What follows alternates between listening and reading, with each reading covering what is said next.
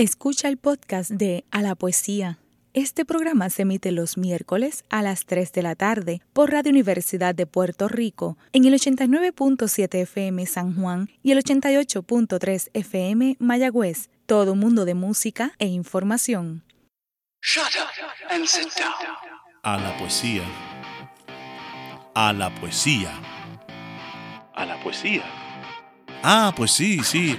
Ah, de músicos, poetas y locos, solo unos pocos lo tienen todo. A la poesía con Rosa Vanessa Otero.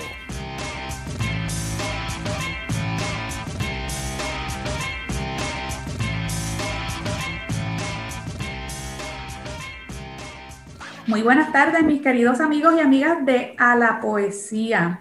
Tal como prometimos en una entrevista que nos hicieron los amigos del vocero, a quienes agradecemos especialmente a su periodista Jorge Rodríguez y al compañero Héctor Peña ese acercamiento a la poesía para hablar de lo nuevo, de lo que estamos preparando para ustedes, pues vamos a empezar a entrevistar a los escritores y las escritoras que han ganado premios este año del Pen Club. Ese es un premio a obra publicada. Y pues por supuesto queremos conocer a las poetas y a los poetas que, ganaron esos premios de la obra publicada en 2020, un año difícil para los escritores. Así que es de especial interés eh, para mí particularmente el que conozcamos quiénes son estas personas que este año han llamado la atención de ese jurado. Me acompaña Francesca Lebrón López. Francesca es la autora de Lo que nos dejó el camino y fue la ganadora del Premio Nacional de Poesía. Así que bienvenida Francesca y felicitaciones. Muchas gracias y gracias a todos los que nos escuchan. Sandra Santana, presidenta del PEN Club, está también con nosotros hoy. Vamos a conversar un poquito con ella para que nos hable de esta convocatoria que acaba de adjudicarse. Como es un año tan raro y, tan difícil, ¿cómo fue esa participación en cuanto no solamente a cantidad, sino también el tipo de obras que recibieron para evaluar? Eh, buenas tardes, Rosa Vanessa. Gracias por la invitación al programa. Mira, como tú bien dices, fue un año eh, atípico, terrible, difícil. Sin embargo, nos sorprendimos con la cantidad de títulos que recibimos. Fue una participación histórica estuvieron compitiendo 102, 102 obras literarias, 102 autores, lo que es histórico. Eso en muchos años no se había visto. Yo creo que como veníamos de, después de María, ¿verdad? Del año 2017, el año 2018, tratando de reponernos ya en el 2019, pues se empezó a respirar distinto, ¿verdad? Empezamos a, a coger ánimo y ya entonces en el 2020, cuando hicimos la convocatoria, pues surgieron todos estos libros que, ya estaban publicados y la, la, gente se animó a participar.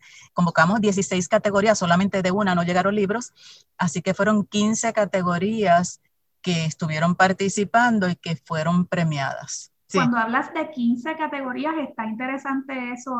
¿Hay géneros nuevos que han incorporado? Lo que hicimos fue que separamos algunos géneros para que se premiaran distinto. Por ejemplo, cuento y microcuento, que antes entraban todos juntos, y antología de cuentos, ahora se separaron. Entonces, cada categoría, los, los jurados le evaluaban distinto, cuento, microcuento y antología de cuento, por ejemplo, poesía y antología de poesía también.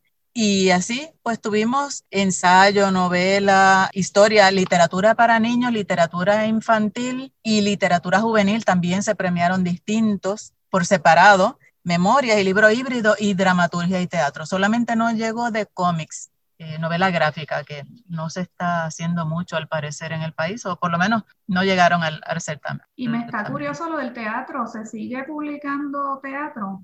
Presentan muchas obras, pero no todas llegan a ser libros. Así que desde el año 2014 o 2015 se incluyó esa categoría que acepta libretos. se acepta si, si se publicó en formato de libro o el libreto, siempre y cuando se envíe la evidencia de que se presentó en ese año que se está convocando. Claro, e, es un área mucho más complicada que la publicación de poemarios o de narrativa, porque el teatro, pues fundamentalmente, por supuesto, se escribe para que se represente. Eh, me parece noble de parte del PEN que hayan querido hacer ese reconocimiento en ese género. Que el ganador de esa categoría ganó con un libreto, el libreto de café con leche de Pedro Rodis, fue el que ganó en esa categoría de dramaturgia y teatro. Entonces, otra cosa que quería saber, claro, yo sé que cada género tenía de seguro su jurado y son los que de verdad se sientan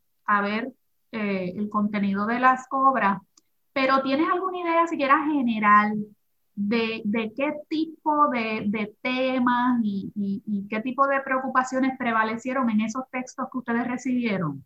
Interesante la pregunta. Mira, por ejemplo, en poesía veo que hay mucho de la experiencia personal de los poetas en sus obras. En las ganadoras, por ejemplo, Premio Nacional, Francesca Lebrón, lo que nos dejó el camino, y habla pues de experiencias de vida Iris Miranda, Velos de la Memoria, eso está dedicado a su mamá. Eh, Cristina Plaza, El invierno te, te, devuelve lo azul, también de experiencias propias. En otras categorías, por ejemplo, en antología de poesía, mira, mira los títulos, Violencia nuestra de cada día, temas de actualidad, muy actuales. En novela, fue una novela histórica de María Zamparelli, Los infortunios de Fátima Moniz. Una, una novela interesante también que ganó una mención honorífica bueno, todos son interesantes, ¿verdad? Pero esta particular, Nadie descubrirá tus huellas, que la, la hicieron, la escribieron cinco autores. Esa es una novela policíaca. Entonces tenemos el descubrimiento de, Manuel Martínez. Tenemos distintos temas, desde temas personales hasta temas históricos. Hay, hay variedad. Esta es una competencia que por ser de obra publicada eh, no requiere anonimato. Entonces, pues tal vez puedes tener una idea también acerca de las generaciones que, participaron. Hubo participación más o menos pareja entre escritores ya establecidos y escritores nuevos? Pues mira, hubo de todo, pero a mí me sorprendió eh, ver nombres nuevos, que por lo menos que aquí pues el, el, el, ambiente literario casi nos conocemos bastante, ¿verdad? Nos conocemos bastante, pero yo vi aquí muchos nombres nuevos entre los ganadores. Por ejemplo, eh, Francesca Lebrón, yo no la conocía eh, y fue la que ganó el Premio Nacional de Poesía, eh, Milagro Santiago Hernández, que ganó el Premio Nacional de, Ensayo, y así hay muchos nombres nuevos, que eso es bueno, porque eso dice, ¿verdad?, de la actividad literaria del país, que, que mucha gente interesándose, de distintas, de distintas edades, pero vi gente joven, que, que eso me gustó y nueva, como, como uno dice, ¿verdad? Que no, no había visto por aquí en el certamen.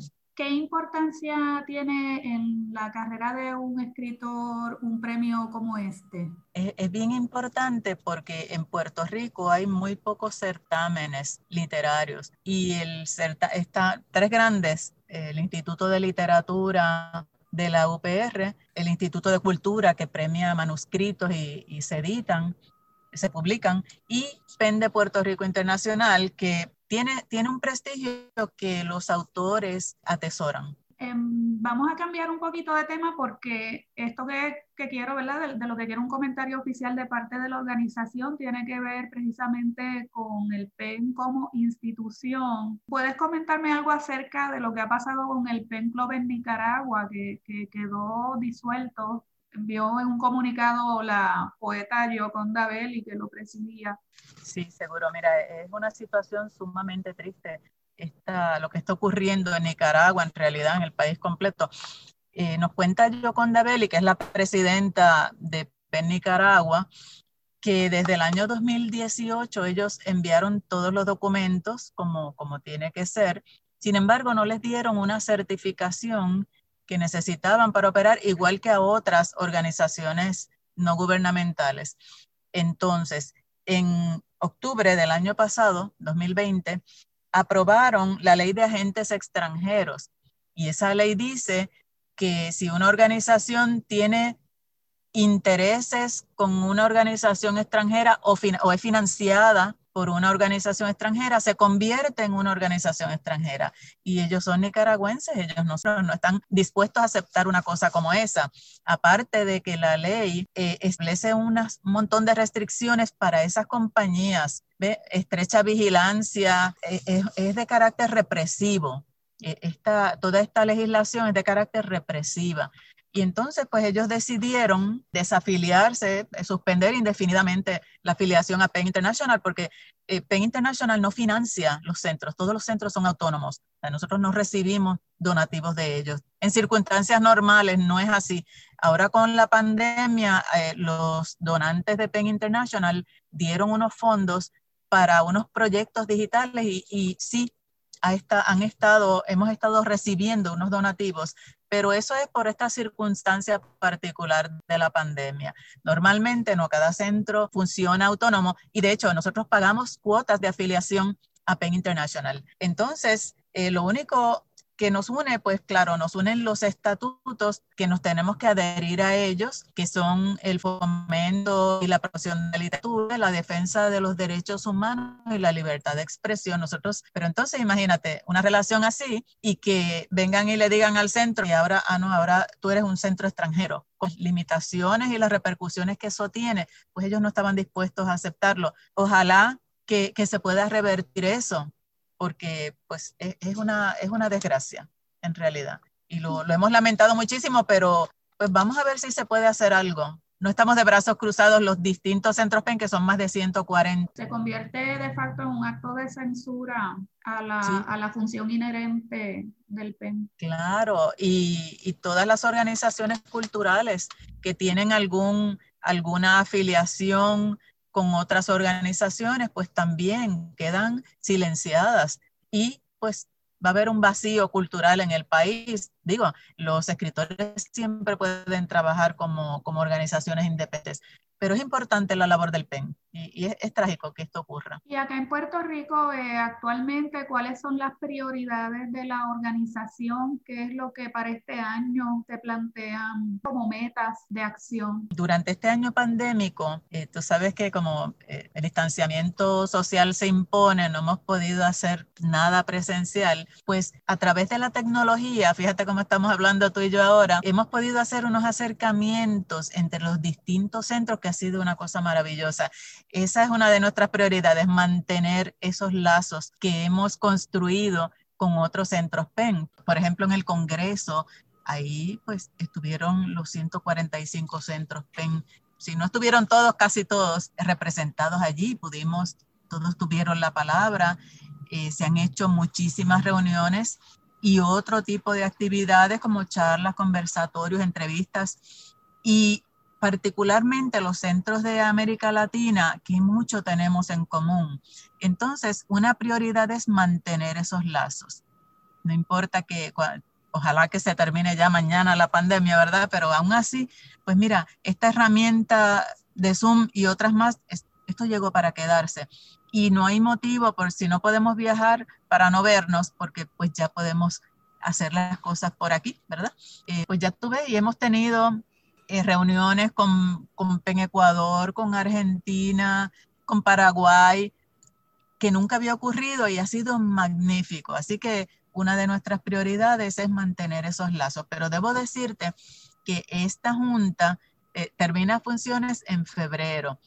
Bueno, eh, va a haber una asamblea, todos los años se elige la junta, así que es probable que venga una junta nueva. Si nos quedamos nosotros, pues ya tenemos una, unas prioridades y un, programa de trabajo, pero si viene otra junta, pues nuestra recomendación va a ser esta, de que se mantengan los lazos con otros centros PEN, que se mantenga la celebración del certamen, que generalmente se convoca en marzo y ya están esperados.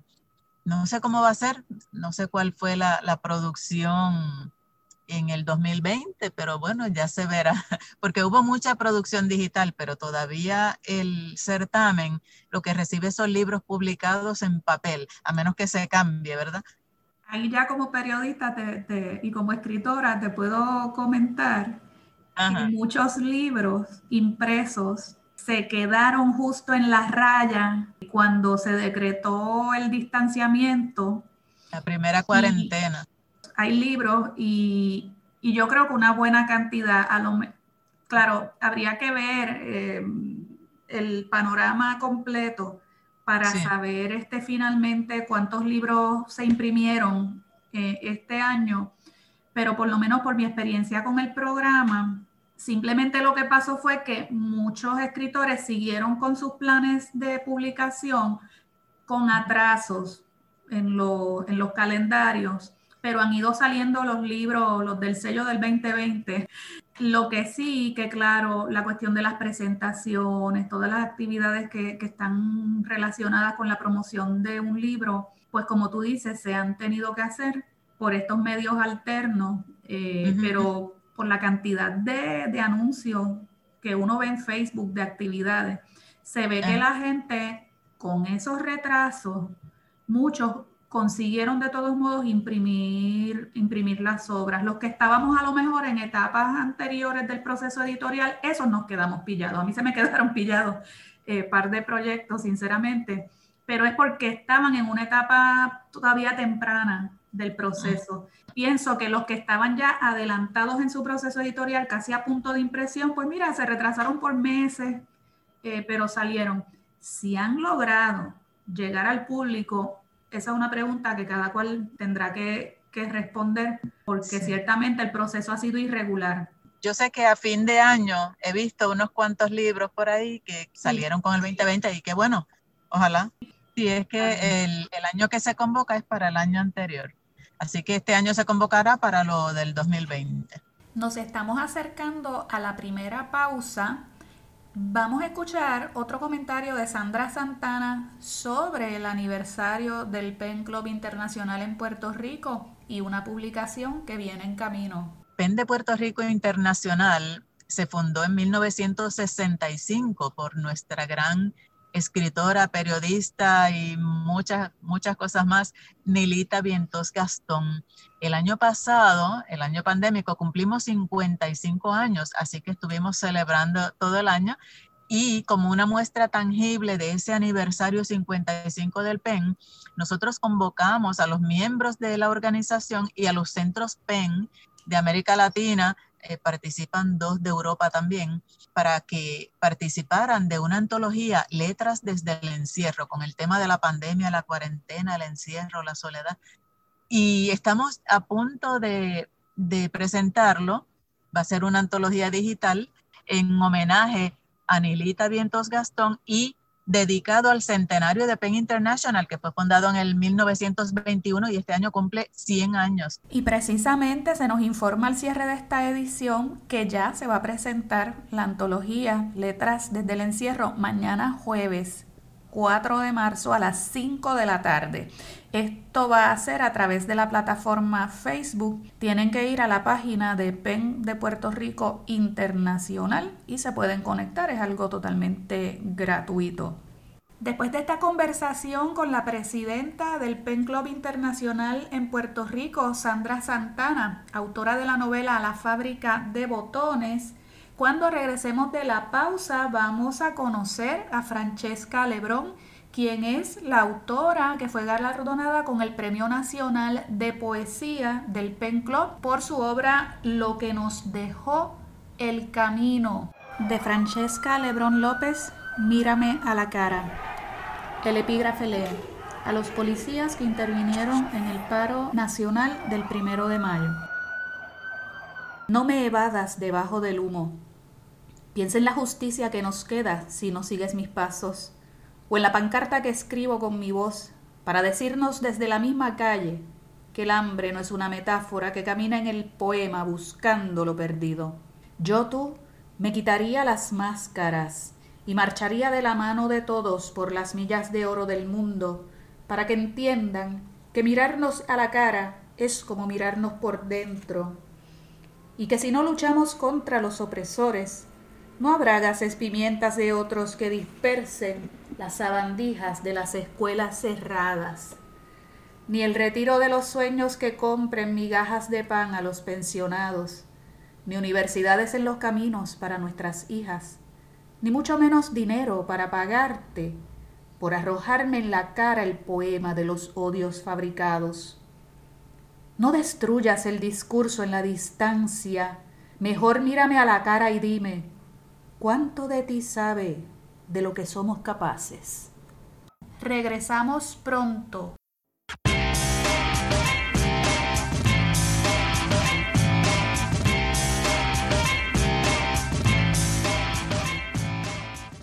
Está escuchando el podcast de A la Poesía. Este programa se emite los miércoles a las 3 de la tarde por Radio Universidad de Puerto Rico en el 89.7 FM San Juan y el 88.3 FM Mayagüez. Todo un mundo de música e información.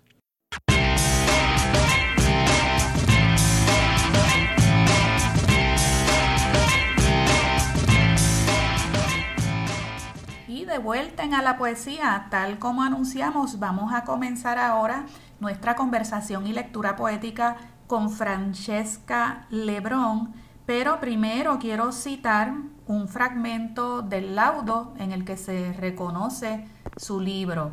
El jurado estuvo compuesto por Waleska Castillo, Edwin Torres y William Pérez Vega. Ellos comentan que el libro nos lleva a adentrarnos en las sutilezas de una relación de pareja que enfrenta la inquietante realidad social mientras avanza a través de la misma. La poeta se inscribe en la línea literaria de varios de nuestros escritores más relevantes que ven la poesía en el ser humano como parte del contexto social y que como tal no actúa solo, sino que transcurre en una interacción dialéctica entre individuo y sociedad. Cierro la cita había publicado algunos poemas eh, en la revista Corpus Literatum de la Universidad de Río Piedras, de la UPR y también había publicado algunos poemas en tabloide del Círculo Literario Vértigo de la Universidad de Puerto Rico en Humacao, pero eran poemas sueltos que había escrito hace mucho tiempo, pero esta es la primera vez que hago este libro, que es mi primer libro y definitiva yo me siento bien honrada, no hay palabras, saber que reconocen que el trabajo ha tenido un en la vida de otras personas es muy significativo. He ido poco a poco trabajando en el taller de poesía de Vértigo de la Universidad de Macao junto a mentores, Carlos Roberto Gómez,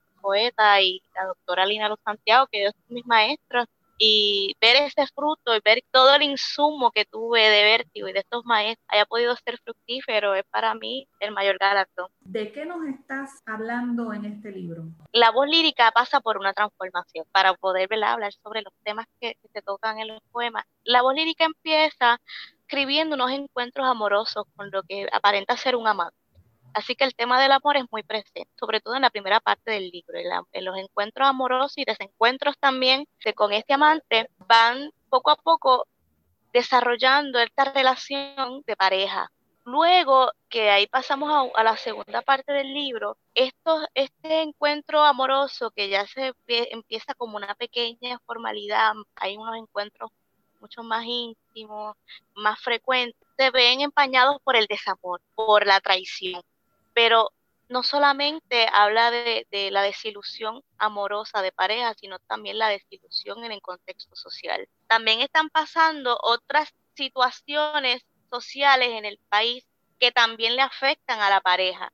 Así que no solamente es esta desilusión íntima de pareja, sino la desilusión social. Y ahí la voz lírica retoma entonces, además de los temas del desamor, retoma entonces la búsqueda de la justicia social Así que hay temas también de poemas políticos y sociales dentro del libro. Y mientras va pasando la voz, la voz lírica va teniendo todo este insumo de cosas, recupera, ¿verdad? El amor de pareja que quizás lo, lo dejó a un lado para buscar otras cosas, porque encuentra también la maternidad como una trinchera de lucha, una trinchera desde donde podemos pedir justicia también, desde donde podemos pedir la equidad a la mano de esta pareja. Y finalmente, entonces estos últimos poemas son bien maternales, un tema de la maternidad y de la búsqueda de justicia a través de la maternidad. Así que principalmente esos son los temas, el amor, desamor, la justicia, la búsqueda de justicia social y la maternidad. Ya que me has hecho un resumen bastante bueno de las, creo que son tres partes que tiene el libro, ¿no? Que entonces empecemos la lectura poética. Yo te sugiero, si quieres, que me leas. Yo quería escribirte un poema, porque me parece que ese texto, que es el que abre la edición, eh, recoge bastante bien lo que me acabas de, de decir. Yo quería escribirte un poema y pensar en la violencia con la que destruyes el silencio para decirme cualquier cosa. Buscar algún motivo para que nuestra sonrisa redima a los pobres del mundo. Acariciar tus mejillas como diciendo que la patria contigo es posible. Yo quería escribirte un poema y extirpar de la madrugada nuestra furia contra el sistema, abrir una pancarta que nos muestre el placer de la lucha que podría ser el mismo placer que el de un beso. Saber tu mirada como un árbol que respira en la oscuridad de una mano. Yo quería escribirte un poema y compartir contigo el pan de cada día, la lluvia de alguna bañera, la almohada sonrojada, las linternas que alumbran hacia nosotros mismos, la cerveza ya caliente en la madrugada o la mirada triste de aquel último cigarrillo. Yo quería escribirte un poema y a fin de cuentas terminé besando tu boca.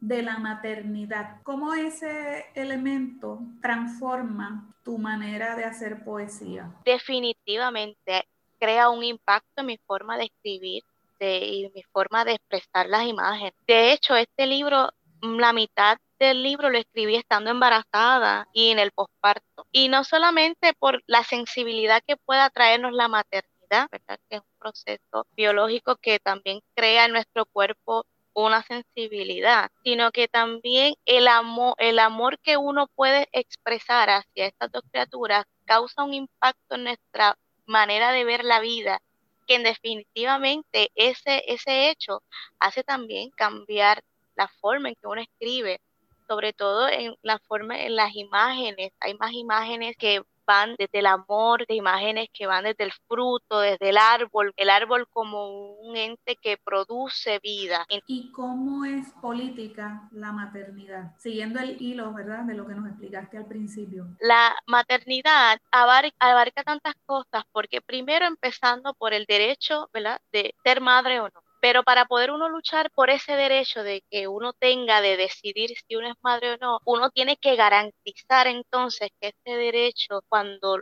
o si uno lo ejerce, que la progenie, que nuestros hijos, que nuestras hijas tengan una educación digna, un país digno donde uno pueda vivir con sus hijos, que no vengan a depositar cenizas tóxicas en nuestras comunidades. Entonces, la maternidad se convierte entonces en un nicho que uno puede expresarse para exigir justicia porque no queremos cenizas tóxicas, no solamente por uno mismo, sino porque nuestros hijos están involucrados en la comunidad y están recibiendo la contaminación.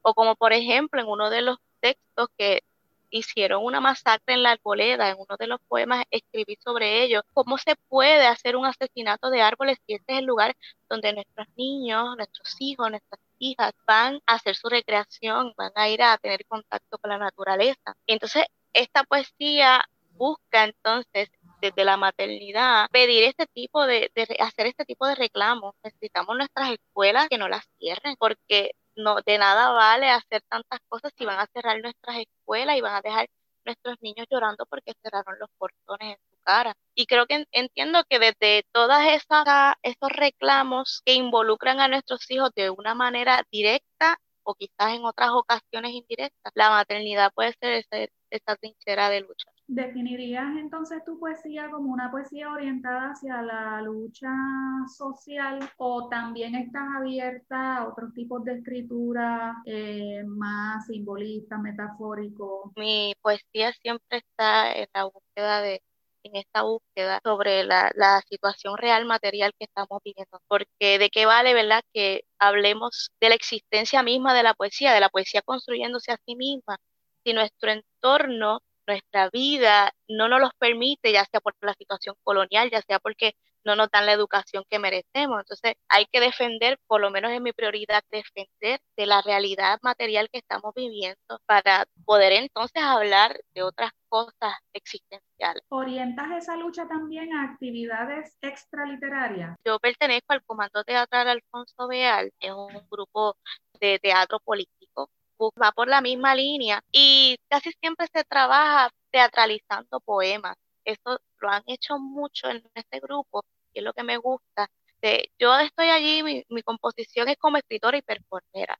Así que tomamos muchos de estos poemas y los teatralizamos para hacerlos en las protestas en la calle, del primero de mayo, de hecho en la lucha en contra de la cierre de las escuelas. ¿Y tienes de esas expresiones que han hecho? Hay una en el Facebook, en Comando Teatral Alto Beal, hay videos de, por ejemplo, Epopeya de la Explotación, que fue una obra escrita por Ángel Agosto, que también es poeta, y también hay un video del poema Epitafio que le escribió esta servidora, que habla sobre el asesinato de árboles frente a la cárcel federal. y hay videos, sí, tenemos la página de Facebook del Comando Teatral Alfonso Beal. Lo buscamos en Facebook, ya saben, así mismo lo escribes, Comando Teatral Alfonso Beal, y en sus videos y en su página, en su muro, en el muro de la página, se comparte constantemente videos, este, claro, ahora estamos en modalidad Zoom, las obras físicas, ¿verdad? Están guardadas, ahora lo que hacemos es teatro Zoom,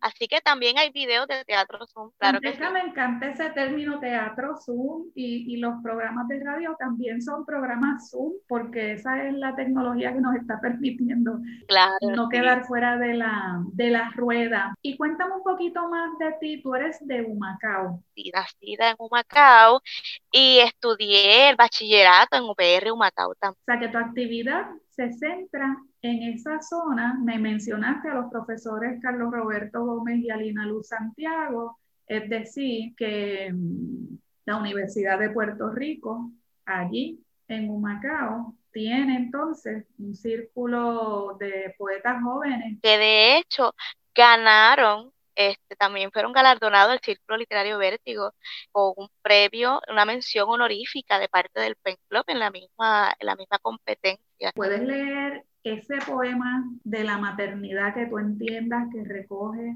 todo lo que tú has querido expresar? Siempre que, ¿verdad? que hablamos de las escuelas es una manera indirecta de hablar sobre nuestros, nuestros hijos y defenderlos. Siempre que estemos hablando de, de la lucha del magisterio y del no cierre a las escuelas, precisamente este poema yo lo escribí con el, el contexto de una protesta que hubo frente al Departamento de Educación este, en la lucha contra el cierre de las escuelas. Yo estaba precisamente embarazada y dice Kellerhell.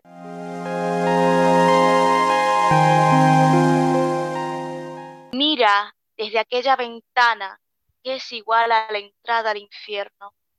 Mira cómo caminamos en círculos sobre los pavimentos, diciendo que preferimos cerrar los capitolios que las escuelas. Mira, mira por la ventana el niño que toca los panderos, así como también toca la esperanza, buscando una metáfora que suene por toda la avenida para decirte que cerrar una escuela es como cerrar el futuro. Escucha nuestros nombres por los altavoces, Guayabota, Pueblito, Candeleros y los otros nombres que ni tú misma conoces. Siente nuestro coraje, busca cómo salvarte de la furia que siembra pesadillas, para que no dejes de mirar a la niña que llora, porque la maestra que le enseñó el abecedario no pudo en el tiempo enseñarle a perdonar. Busca en el diccionario de los justos tu nombre y sabrás cómo se dice canalla en tu idioma. Preferimos cerrar capitolios que escuelas. Yo creo que hay mucha gente que comparte ese, ese pensamiento, esa sentencia. Muchas veces yo me pregunto, ¿cuántas leyes más hay que firmar todos los días? ¿Se justifica tener un Capitolio abierto todos los días? ¿Cuántas más necesitamos? Y ahora mismo yo tengo al lado de mi casa una escuela llena de sabatinas, el pasto la ha arropado por completo y está allí sin funcionar, deshecha, maltratada, en una situación como la que estamos viviendo ahora. Precisamente como las presiones sociales han subido a unos niveles que a veces se sienten como los de una olla depresión a la que no le sale el vapor, no le acaba de salir el vapor y está ahí a punto de estallar. Ha habido un resurgimiento ciertamente de la, de la poesía de tipo social, que en realidad nunca ha estado muerta ni inactiva, sino que hoy día resulta de una particular pertinencia. Quisiera que me leas otro poema que nos ilumine acerca de todas estas preocupaciones tuyas, ya pensando en la tercera parte del libro. Todos son poemas dedicados a hijas. Son dos, dos niñas gemelas, mellizas, que, que tienen dos añitos y medio. Y en esta sección todos los poemas son directamente dedicados a ellas. Poemas a las nacidas.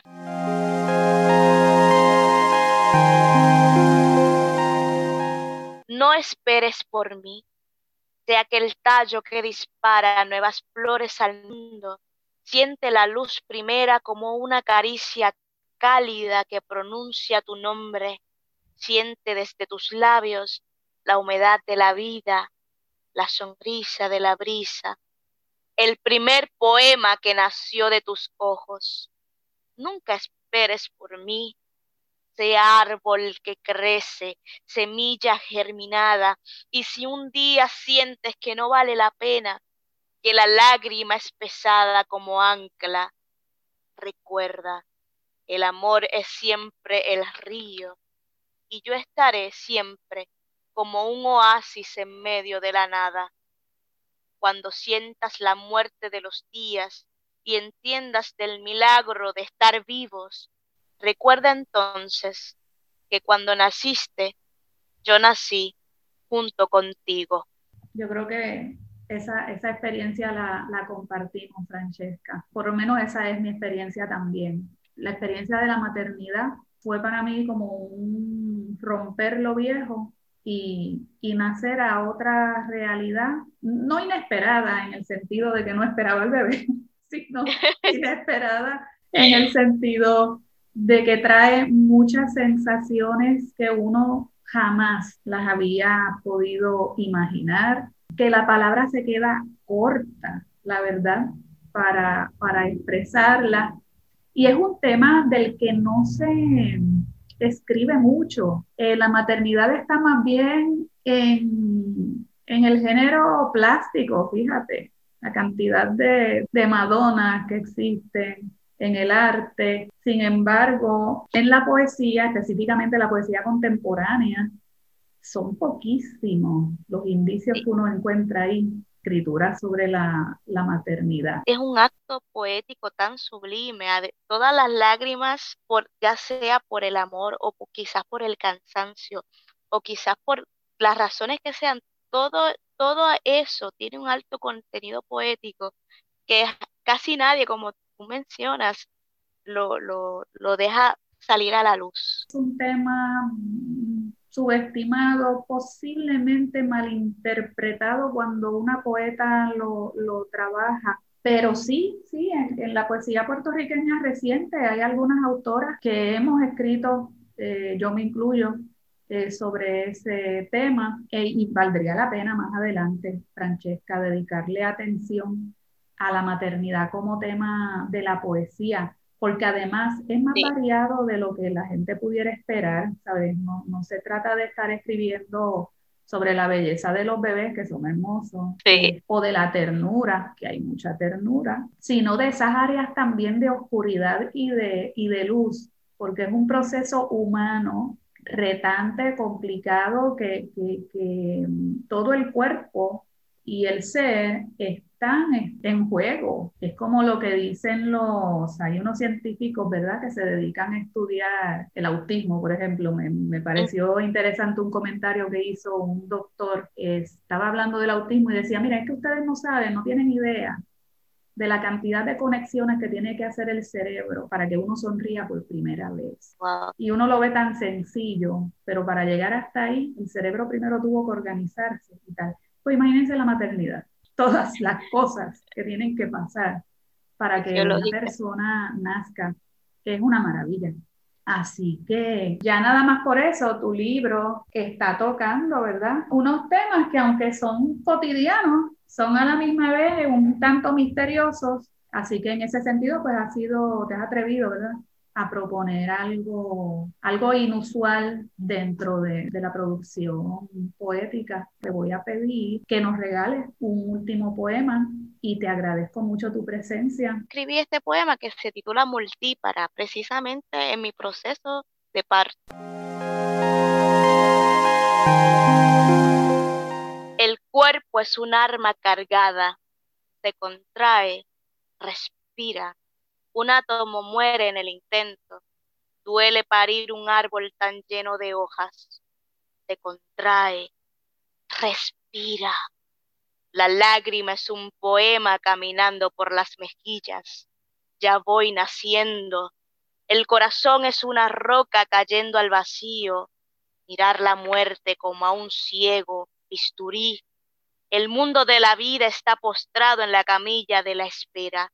Un ejército de manos aguarda en la trinchera mientras voy de frente esperando morir en el primer intento. Un trío de almas dentro de un mismo cuerpo. Tres corazones, tres caricias, tres poemas. El cuerpo es un arma cargada. Ven y escucha el disparo. Escucharon a Francesca Lebrón lo que nos dejó el camino. Vamos a una pausa, pero regresen que hay más en A la Poesía.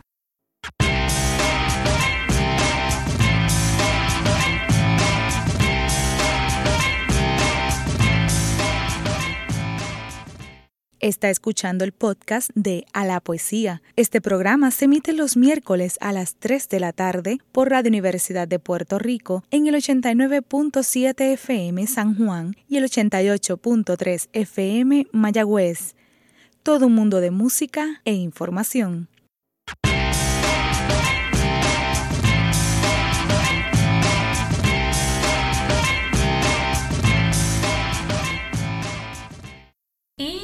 Tercer segmento vamos a escuchar una entrevista preparada por Richard Rivera Cardona, vicepresidente del PEN Club, a otro de los autores que han sido reconocidos en las premiaciones del 2020. Saludos, ¿qué tal? Soy Richard Rivera Cardona de narrándonos.com y hoy nos acompaña el escritor puertorriqueño Luis Rodríguez, autor del libro Rotos. Saludos Luis, bienvenido. Saludos Richard, gracias por tenerme aquí. Luis, recientemente eh, el certamen del PEN de Puerto Rico Internacional otorgó una mención de honor a tu libro titulado Rotos, publicado en el año 2019. Quisiera que nos cuentes qué significa este reconocimiento para ti. Siempre que, que un libro es reconocido, pues para mí es como una, valga la redundancia, ¿no? Reconocimiento al trabajo, a la labor que uno hace. Y yo por lo menos no escribo pensando en, en, en premios, pero siempre es chévere, siempre es bueno que esa labor sea reconocida, especialmente este libro, porque si de algún libro yo tenía alguna expectativa mayor, era de este. Es un libro, me parece que bien, fue bien introspectivo ese proceso, fue un libro bien personal en, en algunos aspectos. Así que pues obtener esta mención de honor eh, significa mucho para mí, la, la, recibo con mucha humildad, ¿no? Y, y, y a seguir trabajando sobre eso. En este libro abordas cuentos que tratan diferentes temas de las vivencias que tuvo el pueblo de Puerto Rico durante y después del huracán María en el año 2017. Quisiera que nos cuentes qué encuentran los lectores cuando abre ese libro? ¿Qué, qué, situaciones diferentes encontraría? Desde el momento en que, obviamente, de que pasamos por este evento eh, del huracán María, yo sabía que se iban a crear muchos libros acerca de este proceso porque fue un proceso que nos marcó a todos. Así que yo no quise escribir este libro mirando mucho lo que estaban haciendo otros autores, ¿no? Para, para no contaminarme hasta cierto punto, para no copiar. Quise que fuera una experiencia, eh, un proceso de, de, catarsis, ¿no? Mientras lo iba escribiendo. Así que narra las vivencias de, de, de muchos sectores en Puerto Rico, pero desde, desde mi óptica, desde el, tal vez el suspenso, desde el, el, el, horror, alguno que otro cuestionamiento existencialista hay por allí también, porque fue un proceso que, que marcó a, todo un país y, pienso que en este, en este libro, a pesar de que es breve, son, son pocos cuentos, pero se retrata la realidad del colectivo ¿no? del, de Puerto Rico. Hay desde, desde traumas muy, muy eh, profundos, ¿no? En términos físicos, como unas cuestiones más psicológicas. No, no a todos nos afectó igual y eso creo que está proyectado allí en el, en el libro.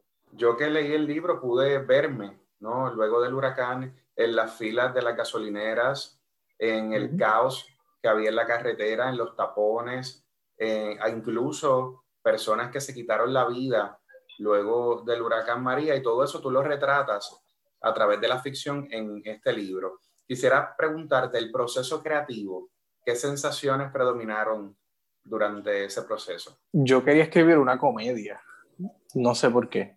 Cuando empiezo a escribir este libro, quería, pensé que podía manejarlo de una forma jocosa y estaba ya tratando de buscarle la vuelta a esto. Tal vez por, porque son emociones tan fuertes que uno no sabe a lo mejor cómo trabajarlas. Pero lo que salía cuando me sentaba a escribir todos los cuentos, había mucho dolor en los personajes había mucha frustración, muchas emociones eh, fuertes, ¿no? Por eso el libro es así de corto, es así, es así de breve, ¿no? Porque si yo, yo pude haber añadido más cuentos, pude haberlo alargado un poco más el proceso de escritura, pero cuando escribí el último cuento, que es el que le da, el que le da título al, al, al libro completo, ¿no? Rotos, dije, aquí tengo algo especial.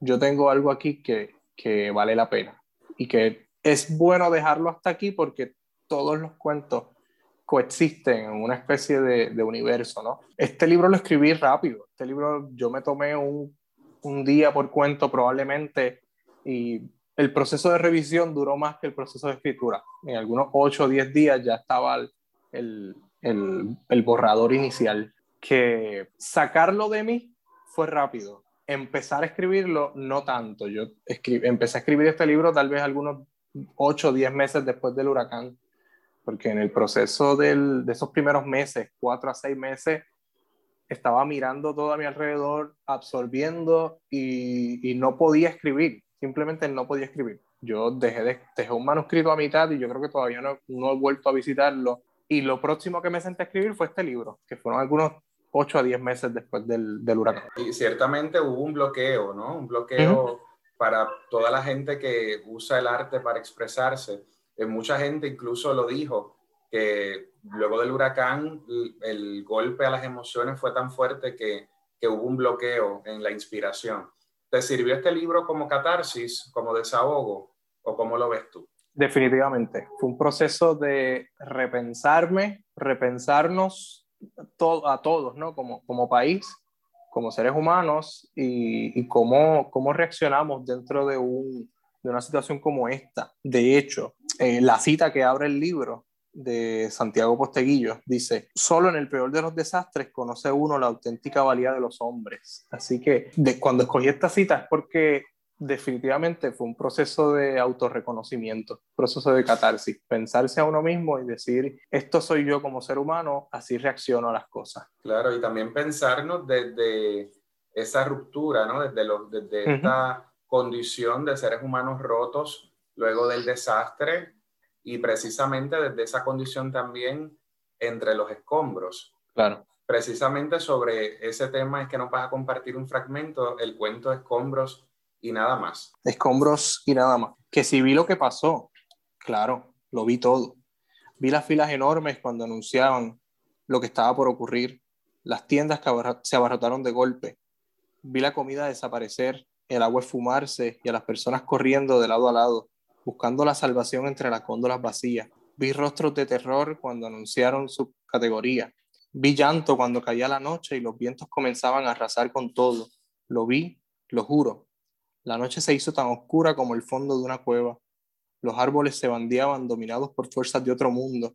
Las planchas de zinc volaron con los sueños de los habitantes de sus casas. Vi postes de cemento caer sobre las carreteras y semáforos volar como pajaritos. Vi tanta desolación que sentí terror. Asimismo, vi gente levantarse y abrir paso entre los escombros. Vi madres llorando la pérdida de un hijo, hijos sufriendo la muerte de sus padres. Vi tantas cosas desaparecer de pronto. Vi una isla que se hizo mierda en una noche. Vi puertas chirriar al compás del viento y animales ahogarse por la furia de los ríos fuera de su cauce. Vi todo volverse escombros. Vi muertos abandonados en sus casas. Vi otros miles olvidados en vagones y suministros que nunca se entregaron, pero el gobierno no vio nada. Precisamente eh, retrata lo que estuvimos viviendo y sufriendo el pueblo, ¿verdad? Y todo el pueblo coincide precisamente en, en esa condición de desastre que nos rompió de diversas maneras a cada uno de nosotros, porque retrata y documenta eh, un momento que vivió nuestro pueblo, así que una lectura que también recomienda narrándonos.com. Luis, lo nuevo, sacaste un libro nuevo y también un podcast. ¿Qué nos cuentas sobre eso? Pues el último libro que, este, que publiqué se llama Zapatos Colgantes, eh, que es el libro más reciente, un libro de cuentos también, que aborda distintas temáticas de, de la realidad ¿no? Eh, cotidiana. A mí me gusta, y yo me describo a mí mismo como un escritor de horror cotidiano. Me gustan las situaciones del día a día, cómo le podemos sacar algo, no es explotar lo negativo, sino examinar lo negativo o lo horroroso dentro de la realidad cotidiana. Y Zapatos Colgantes aborda esa temática. Está dividido en dos partes. La primera parte se llama Historias Malditas y hay una serie de cuentos. En la segunda parte se llama Mamá lo dijo, es una micronovela zombie. Eh, la segunda parte está compuesta por una micronovela que no, no es porque la haya escrito yo, pero creo que es uno de mis mejores escritos. y sobre todo la innovación, ¿no? De, de incluir y de mezclar claro. que son los géneros, que también es una forma de explorar incluso, ¿verdad?, la, la, propia narración de nosotros como seres humanos a través de la ficción. Sí. Muy bien, pues ya lo saben, eso es lo nuevo de Luis Rodríguez. En este caso, eh, también me habías hablado de un podcast, ya empezamos a escuchar los primeros episodios. Cuéntanos cómo surgió ese proyecto junto a Patrick O'Neill y de qué trata. Tenemos un podcast, como mencionas, junto a Patrick O'Neill, que ambos somos cofundadores también del, de Ediciones Sangre Fría. Y de, de, ahí nace un poco la idea de seguir expandiendo esto, de, de estos espacios eh, donde abordemos los temas de la literatura. Queríamos hacerlo de una forma más eh, informal, digamos. Queríamos tener conversaciones acerca de literatura y nos unimos a mezclar dos de las cosas que más nos apasionan, que es el cine y la literatura. Y tenemos entonces un podcast que se llama Cine Escritura. Ya los primeros cuatro episodios están, están arriba, los pueden ir a buscar en cualquier plataforma de audio. El formato del podcast es el siguiente. Nosotros vamos a escoger un cuento semanalmente y una película que aborden temáticas similares. Y vamos a comparar y contrastar a través de una conversación informal, ¿no? ¿Cuáles son sus fortalezas? ¿Cuáles entendemos que son sus debilidades? Todo esto desde una perspectiva como fanático. Nosotros estamos dando nuestra opinión inexperta, ¿no? ¿no? No pretendemos ser críticos literarios, críticos de cine. Estamos teniendo una conversación y terminamos recomendando, recomendando cine y recomendando literatura, que es, parte de lo que queríamos hacer, ¿no? Abrir un espacio para que, para que se siguiera hablando de las artes en Puerto Rico. Muy bien, lo interesante, Luis, de este proyecto también es que los podcasts están entrando a nuestra cultura puertorriqueña, eh, no con tanto auge como en otras culturas, sin embargo, hay una importancia y es que el podcast está en un formato que nosotros lo podemos acceder en cualquier momento del día, mientras estamos en el gimnasio, mientras nos bañamos. Te comentaba fuera, fuera de, de grabación que yo lo escucho cuando me estoy bañando. Así que entra en nuestra realidad de una manera diferente, eh, menos pesada y menos exigente que leer un libro que requiere concentración, en muchas ocasiones silencio, dedicarle un tiempo eh, de atención plena a ese, a ese proyecto. Así que sin duda es un reto nuevo que invitamos a la gente a que pueda acceder al podcast sin escritura. Pues Luis, te agradezco un montón haber estado conmigo y que continúen los éxitos para ti. Gracias, gracias. Igual a ti. Esa fue la entrevista a un autor nuevo en el mundo literario de Puerto Rico, Luis Rodríguez Martínez. Agradecemos a Richard Rivera su colaboración y hablando de podcast, recuerden que nuestros podcasts quedan alojados en la nube en las plataformas Mixcloud y Spotify. También pueden conseguirlos si van a nuestra página de la emisora WRTU Hemos llegado al final de esta edición. Agradezco a mis invitadas e invitados de hoy, Francesca Lebrón, Sandra Santana y Luis Rodríguez Martínez. Yo los espero como siempre el próximo miércoles a las 3 de la tarde cuando continuaremos con esta miniserie dedicada a algunas de las personas que fueron galardonadas en el certamen del Pen Club en Puerto Rico. Me despido de ustedes, soy Rosa Vanessa Otero. Cuídense. A la poesía. A la poesía levanta el vuelo hasta el próximo miércoles a las 3 de la tarde por Radio Universidad de Puerto Rico. A la poesía con Rosa Vanessa Otero. Acaba de escuchar el podcast de A la poesía le invitamos a que nos sintonice los miércoles a las 3 de la tarde por Radio Universidad de Puerto Rico en el 89.7 FM San Juan y el 88.3 FM Mayagüez. Todo un mundo de música e información.